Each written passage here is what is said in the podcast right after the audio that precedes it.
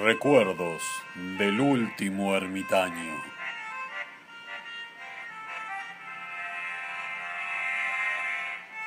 Una mirada nostálgica hacia el pasado, desde un futuro posapocalíptico.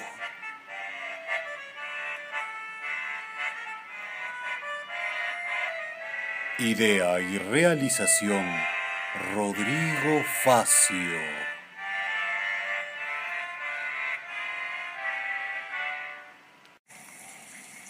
Hola, hola, ¿alguien me escucha? La transmisión está saliendo con éxito una vez más. Buenas noches a todos, mis queridos ermitaños. Sigo acá en mi cueva. Les cuento que hace más de cinco días que no para de llover. Las calles son un río torrentoso que va surcando la ciudad. Como ya no funcionan los desagües, cuando caen más de dos gotas de agua, como ahora, todo esto se convierte en una gran piscina. Ay, estoy atrincherado dentro de mi cueva. Menos mal que aún tengo latas para comer y alguna que otra fruta. Sí, tengo fruta. Les cuento que los árboles de la ciudad están repletos de ellos. Antes la gente no los tenía en cuenta. Siempre se veía un limonero asomando del patio de algún vecino o algún árbol de palta, pero ahora toda esa producción de frutas está a mi alcance. He recolectado peras, naranjas, manzanas y hasta frutillas. La alegría que me dio por primera vez una frutilla después de verlo después de tanto tiempo estaba ahí, contra una pared destruida y un árbol roto una planta hermosa de frutillas. Me arrodillé ahí, la miré con lágrimas en los ojos, la contemplé como quien ve a un niño crecer. Le di agua de mi botella, le limpié el suelo, le saqué las piedras y le coloqué tierra fértil de la plaza. Con los meses, esa planta me dio una gran cantidad de frutillas, dulces y frescas frutillas, con el tiempo he aprendido muchos trucos de jardinería y de cosecha. Antes, cuando vivía en mi casa y todo era armonía y felicidad, tenía sobre la ventana de la cocina muchas plantas aromáticas. Romero, albahaca, perejil. Siempre he respetado la naturaleza y aprendí muchos trucos de ellas. Si le sacas una rama alguna planta en elección y las dejas en agua, con el tiempo le salen raíces. De esa manera tienes un esqueje. He multiplicado mis cosechas. Ahora tengo plantado papa, zanahoria y zapallo.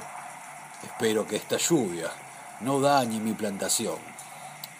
Con el tema de la comida, ahora no tengo problema, pero al principio fue muy duro y problemático poder sacar bocado ante tanto caos. El agua es otro factor muy importante.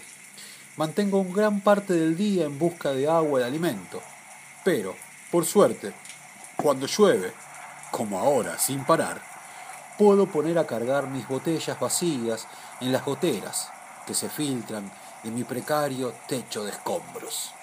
Y fuera de la cueva tengo grandes recipientes destapados donde guardo más cantidad para mis plantas, bueno, y mis baños, Estoy solo en el mundo, pero igual me baño. No sea cosa que cuando menos lo espere encuentre a un superviviente y se aleje por mi mal aroma. la tormenta... Oh, la tormenta no cesa. Será otra noche de truenos.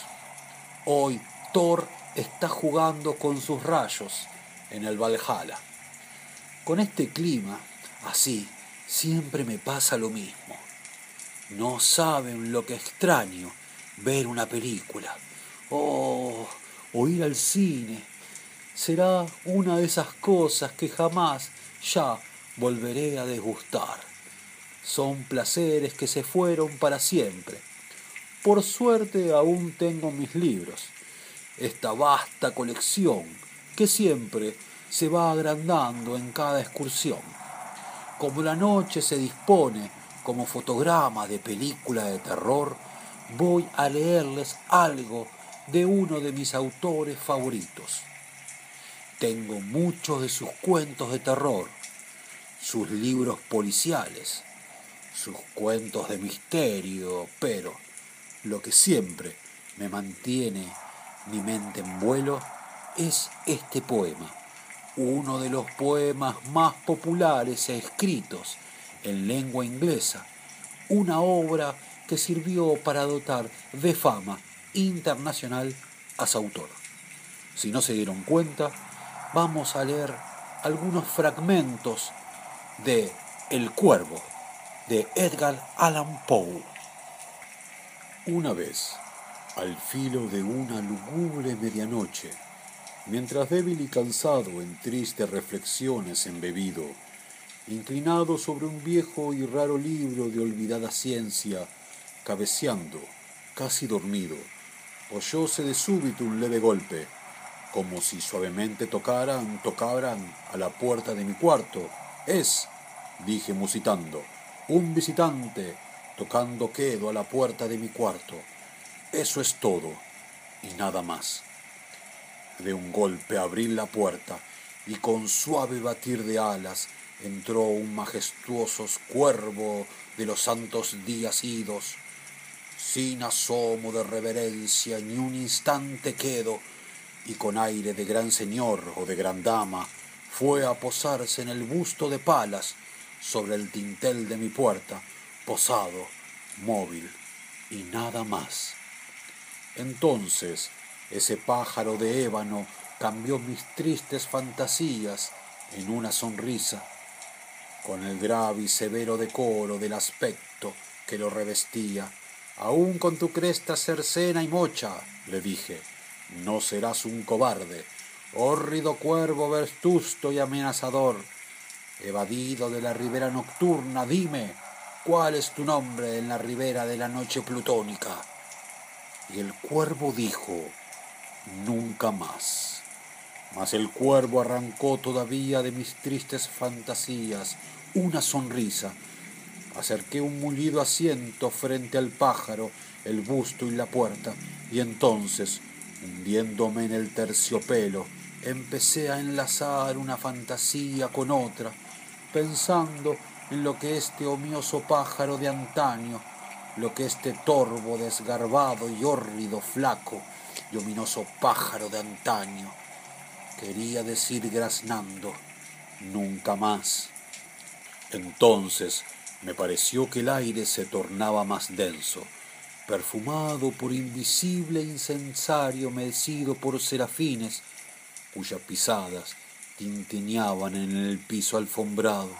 Miserable, dije, tu Dios te ha concedido, que por estos ángeles te ha otorgado una tregua, tregua de nepente de tus recuerdos de Leonora. Apura, oh, apura esa dulce repente y olvida a tu ausente Leonora. Y el cuervo dijo, nunca más. Profeta, exclamé, cosa diabólica, profeta, si seas pájaro o demonio, por este cielo que se curva sobre nuestras cabezas, ese Dios que adoramos tú y yo. Dile a esta alma abrumada de penas si en remoto Edén tendrá en sus brazos a una santa doncella llamada por los ángeles, Leonora. Tendrá en sus brazos a una rara y virgen, virgen radiante llamada por los ángeles, Leonora. Y el cuervo dijo, nunca más. Y el cuervo nunca emprendió el vuelo.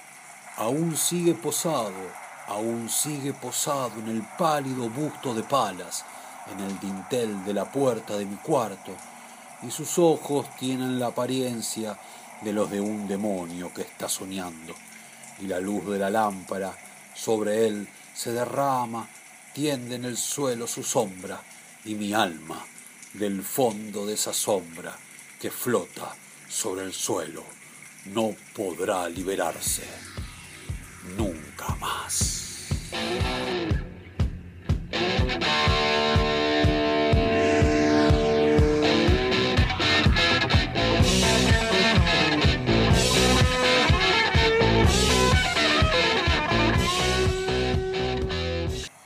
Espero que alguien esté escuchando mi transmisión.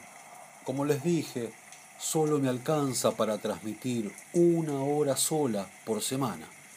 Antes que la lluvia estallara en la ciudad, me subí al techo de las ruinas en donde vivo y empecé a colocar antenas y cables que van enchufados a esta plataforma de transmisión. De esta manera quiero lograr un mayor alcance. También me subí a los palos de luz, los pocos que quedan en pie cerca de mi casa, y les fui colocando antenas. Ahora que la tormenta está arriba mío, espero que no se produzca un efecto deseado y que no caiga un rayo y me haga estallar esta rudimentaria conexión radial. Les digo el mail para poder hablar y armar entre todos un nuevo mapa de los supervivientes. Recuerdos del último ermitaño arroba gmail.com. Recuerden que la palabra ermitaño va con N-I-O al final. Hace mucho tiempo que no llueve con estas fuerzas. Hoy por la tarde se cayeron dos árboles que estaban cerca de mi casa. Sentí un ruido que me hizo temblar el corazón. No sabía de dónde provenía, pero al asomarme vi esos dos árboles, uno arriba del otro, cortando completamente la calle. Se ve que la gran cantidad de agua que está cayendo hizo pudrir las raíces que ya no pueden sostenerse en este alfalto carcomido. Durante el día, cuando no hay tormenta, el silencio de esta gran ciudad se puede escuchar a lo lejos, desde los otros barrios, el rugir de los edificios cayéndose. Es impresionante cómo esos pilares de la civilización se desploman de un día para el otro. Sin la mano del hombre que los repare o que haga funcionar sus motores para que el agua no se instale en sus cocheras, los grandes edificios se quiebran como hojas secas.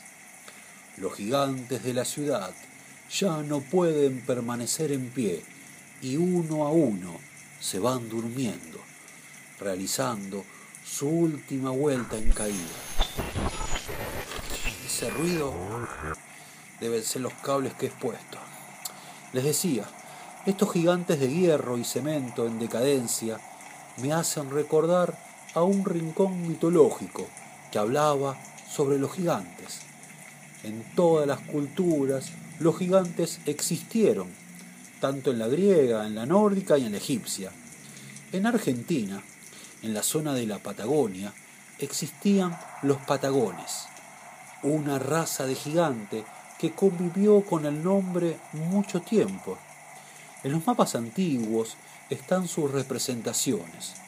Se ve que en un inicio de la humanidad estos seres nos brindaron conocimiento, ya que serían como nuestros ancestros, o mejor dicho, nuestros abuelos. Y luego, el hombre se encargó de matarlos. Esto pasada la primera gran inundación.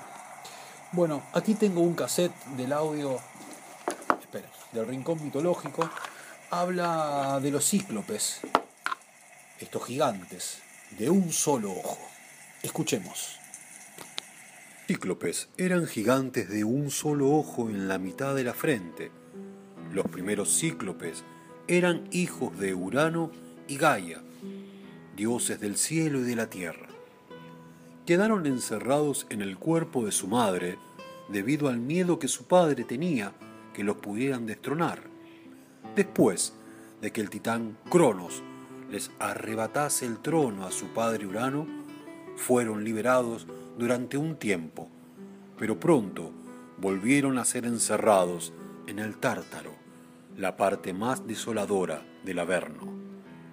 Zeus, hijo de Cronos, los liberó para siempre, pues él y sus hermanos necesitaban su ayuda para controlar el universo en la batalla contra los tritanes frente a Cronos.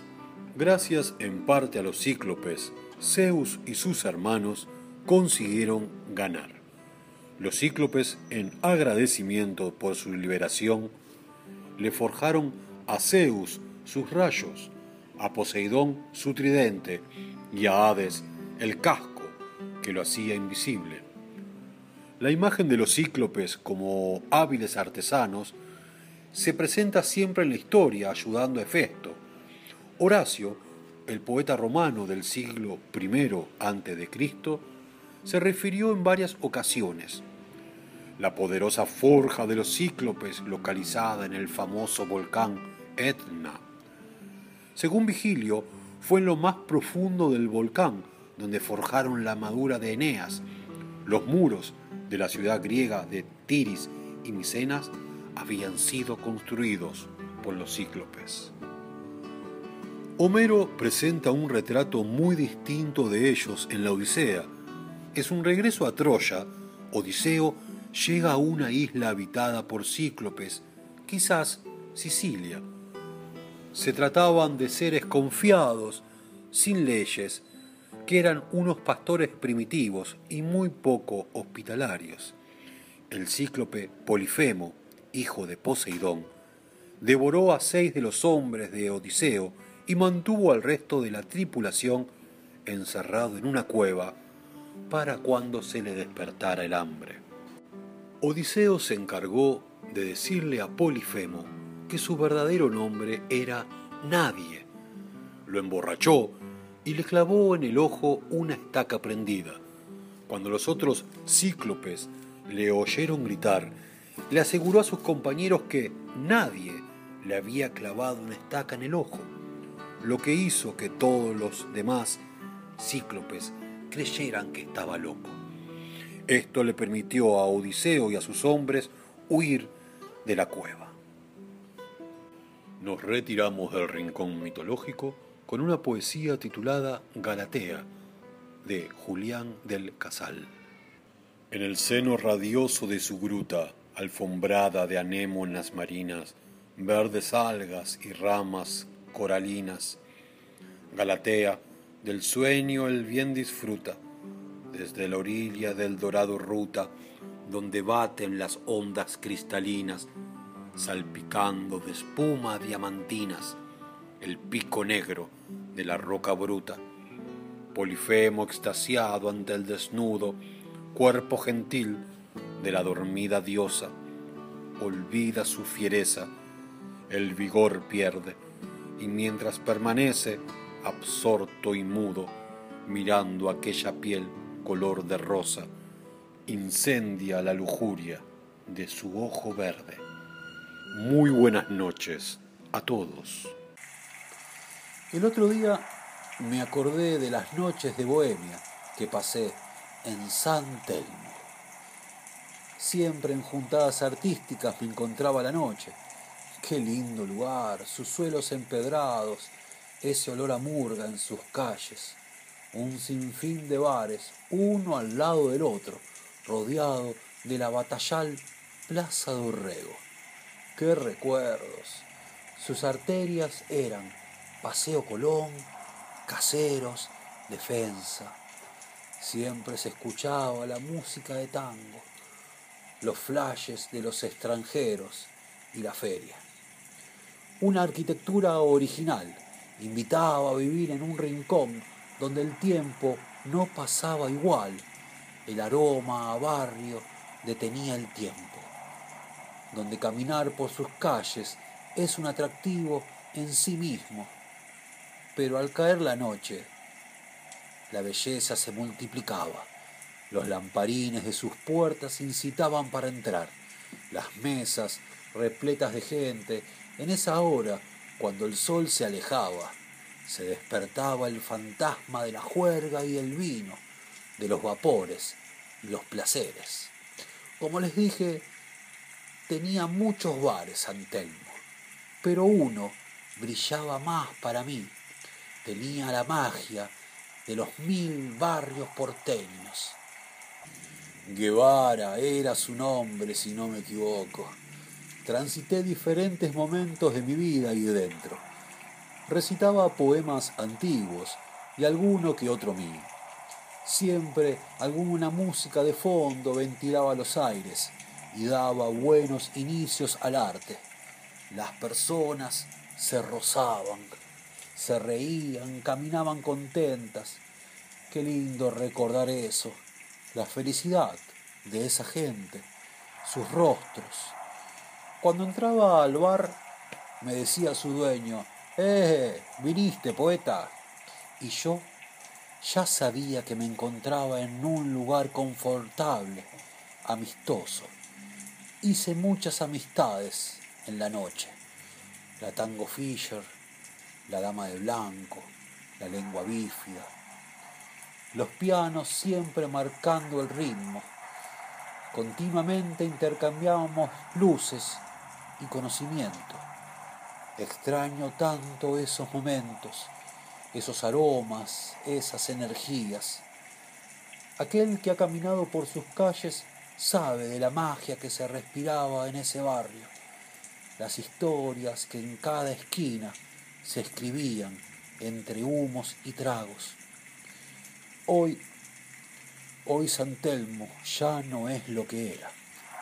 Se convirtió en la tierra de nadie, o mejor dicho, las bestias tomaron la zona la hicieron propia. Alguna que otra vez me he metido a cazar, pero con el tiempo se hizo más peligroso. Sentía que sus calles me observaban. Era presa fácil en sus pequeños pasajes.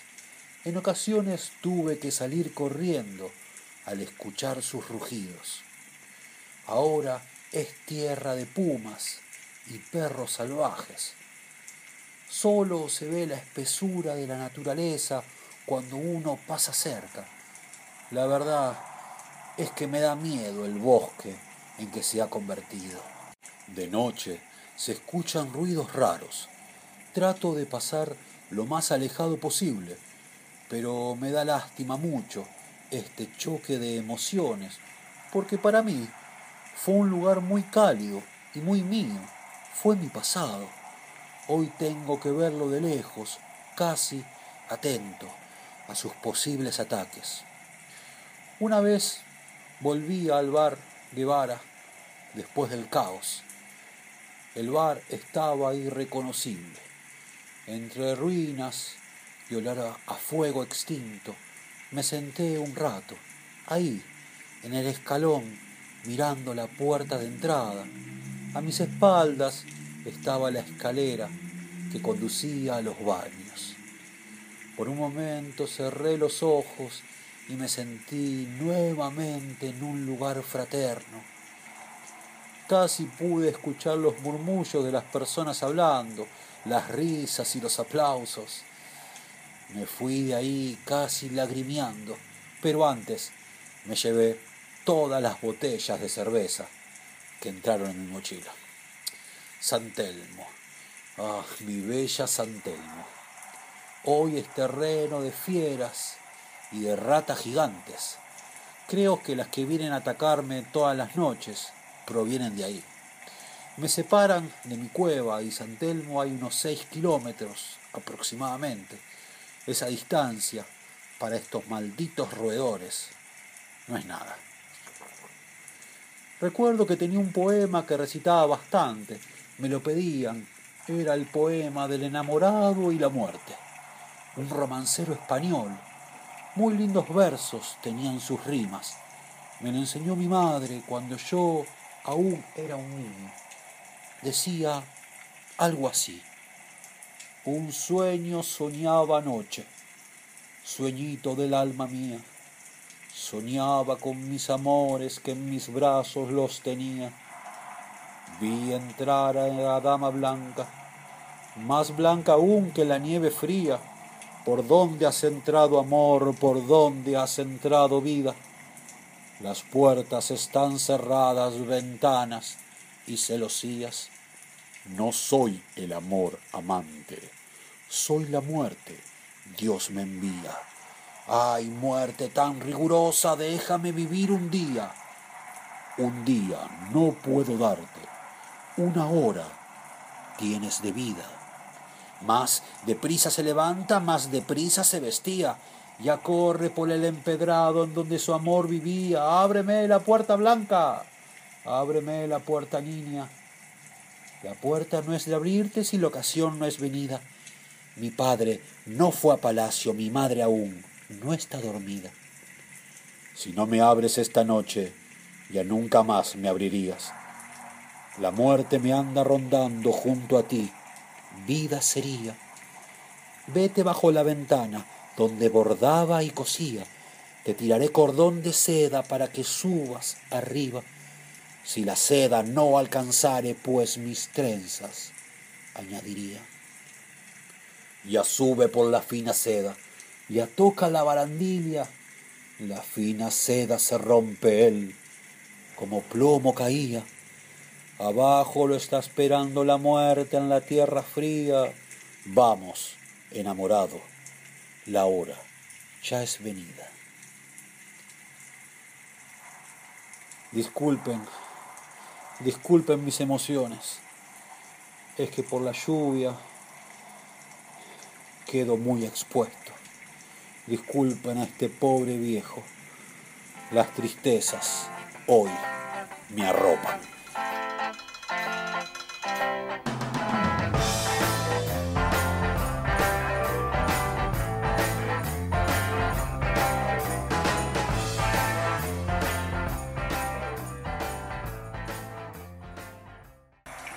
Los días de lluvia se me hacen muy cuesta arriba sostener mi soledad, mis angustias. Espero con ansias el momento en que alguien se ponga en contacto conmigo. No quiero perder las esperanzas. Sé que en algún momento podré intercambiar palabras con algún superviviente. La tormenta me tiene prisionero dentro de mi cueva de ladrillos no me permite alejarme. Las calles inundadas se llevan todo a su paso. Se ha creado un río en la puerta de mi morada. Me siento triste cuando llueve por tantos días. Quisiera que ya saliera el sol con su calor y sentarme en Avenida Mitre. Allí armé unas sillas y unas mesas de trabajo. Cuando los días son lindos, salgo derecho para allá. Hago mis quehaceres a la luz del querido sol. Ese lugar lo dejé bastante ordenado, en verdad. Me llevó algunos días dejarlo así. Tuve que correr autos de lugar, escombros y algún que otro hueso. Pero al final, en medio de Avenida Mitre, en mi querida Avellaneda, tengo mi oficina, una oficina al aire libre, y en medio de esta destruida ciudad. Espero que mañana al despertar el sol se filtre por entre las rocas y lleguen a mis cansados ojos ese bálsamo gigante que brilla en lo alto del cielo. Esperen que aquí tengo un cassette sobre mitología egipcia. El dios Ra, el dios del sol. Escuchemos juntos. En el inicio no existía ni noche ni día, ni vida ni muerte, solo una gran extensión de agua con el nombre de Nunum. De ella nace Ra, dios del sol, principal dios del panteón egipcio. Ra es representado como halcón coronado con un disco solar y una serpiente a su alrededor, también en forma de escarabajo, o de carnero. Su figura representa la vida, la muerte y la resurrección. Cuenta la leyenda que Ra emergió del océano primordial y crea a los dioses Yu, Tesnu, Geb, Nut, Num, Sehmet, Hathor y a todas las cosas en la tierra. Es considerado el gran creador. Él se crea a sí mismo Ra fue gobernador de Egipto por miles de años. Toma una figura humana y le brinda conocimiento y sabiduría a sus allegados. Al pasar los milenios, Ra envejece y se da cuenta que los humanos ya no lo respetan. Enojado, abandona su cuerpo y se retira a los cielos a acompañar al sol en su nave Sagrat. Desde entonces navega con su barca por la bóveda celeste, dando vida a todos con sus explosiones solares. A la noche viaja al inframundo, donde pelea sin cansancio con los seres más terribles, siendo cada salida del sol una victoria, renaciendo cada mañana como el disco solar que atraviesa los cielos.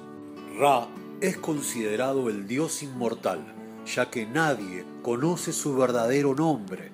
Nos retiramos de este rincón mitológico con un poema referido al sol del querido escritor Antonio Machado. El sol es un globo de fuego, la luna es un disco morado. Una blanca paloma se posa en el alto ciprés centenario. Los cuadros de mirtos parecen de marchito velludo espolvado. El jardín y la tarde tranquila suena el agua en la fuente de mármol. Qué lindo escuchar mi voz cuando era joven. Me traslada a esa época de alegrías y estudio. La melancolía me está afectando mucho últimamente. Le pido disculpas si hay algún superviviente escuchándome que me siente tan afligido. Le repito el mail, ya que es la única forma de que alguien se pueda poner en contacto conmigo. Recuerdos del último ermitaño, arroba gmail.com, ermitaños con N y O al final. El generador está recalentando. No pude buscar la cantidad adecuada de combustible que necesita para funcionar. En cualquier momento se apaga todo y me quedo otra vez en la oscuridad. Solo, aunque algún rayo iluminará mi derrumbado hogar. Les voy a contar una pequeña historia, una anécdota que me acuerdo. Es una historia de Gandhi en su época de estudiante. Eh, cuando Mahatma Gandhi estudiaba Derecho en Londres, un profesor de apellido Peter le ponía muy mala voluntad, pero el alumno Gandhi nunca bajó la cabeza y era muy común estos encuentros entre ellos. Un día Peter estaba almorzando en el comedor de la universidad y Gandhi venía con su bandeja y se sentó al lado. El profesor, muy altanero, le dijo, Estudiante Gandhi, usted no entiende. Un puerco y un pájaro no se sientan a comer juntos. A lo que Gandhi le contestó, Esté usted tranquilo, profesor, yo me voy volando. Y se cambió de mesa. El profesor Peter se puso verde de rabia porque entendió que el estudiante lo había llamado puerco. Decidió venganza entonces en su próximo examen. Pero el alumno Gandhi respondió con brillantez todas las preguntas de la prueba. Entonces el profesor le hizo la siguiente interpretación. Gandhi, si usted va caminando por la calle y se encuentra con dos bolsas y dentro está la sabiduría y en la otra mucho, mucho dinero, ¿cuál de las dos se lleva? Gandhi responde sin tintubear. Claro, me llevo el dinero, profesor. Ah, el profesor sonrió y le dice, yo en su lugar hubiera agarrado la sabiduría, ¿no le parece? Gandhi responde, cada uno toma lo que no tiene, profesor. El profesor Peter, histérico, ya escribe en la hoja del examen idiota y se la devuelve al joven Gandhi. Este toma la hoja y se sienta. Al cabo de unos minutos se dirige al profesor y le dice, Profesor Peter, usted me ha firmado la hoja, pero no me ha puesto la nota.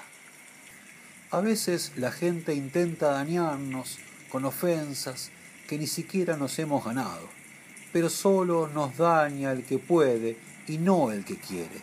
Si permites de alguna manera que una ofensa te dañe, te dañará. Pero si no lo permites, esta ofensa volverá al lugar de donde salió. Quería compartirles esta historia de Gandhi, ya que es muy interesante. Mis queridos ermitaños, nos estaremos escuchando dentro de una semana. En verdad, no sé qué día es, pero lo que hago siempre es contar siete días después de la última transmisión y vuelvo a comenzar. Estuve escuchando estática en todo el programa. Se ve que la tormenta y sus rayos amplificaron mi señal. Bueno, queridos ermitaños, espero que nos veamos pronto. Hola. Hola. ¿Me escuchás? Soy yo. Romina, del secundario. ¿Dónde estás? Hola, hola, Romina, ¿me escuchás? ¿Qué? No, no estoy solo, no, no. Entonces, valió la pena todo esto. Hay vida, hay supervivientes. Romina, mi musa, en forma de mujer.